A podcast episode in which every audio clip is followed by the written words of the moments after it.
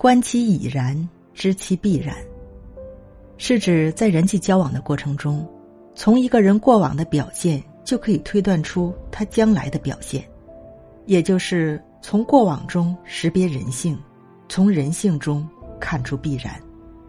公元前六百四十五年，齐国国相管仲病危，临终前，他嘱咐齐桓公说：“易牙、开方、树雕不可重用。”易牙是一个厨子，为了讨好齐桓公，杀了自己四岁的儿子，做成一顶鲜嫩无比的肉羹献给齐桓公。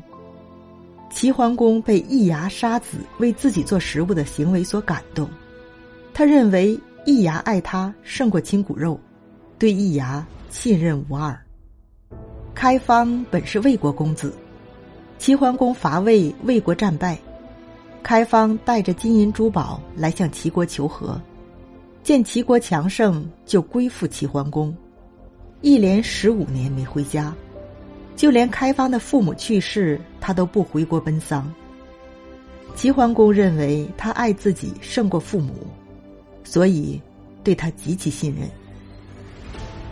树雕为了表达对齐桓公的忠心，竟自行阉割做了太监。齐桓公认为他爱国君胜过爱他自己，为此对树雕深信不疑，让他做内宫的总管。齐桓公没有听取管仲的建议，后来易牙、树雕等人作乱，树雕砌了一个小屋，把齐桓公关在里面。最后，一代霸主齐桓公被活活饿死。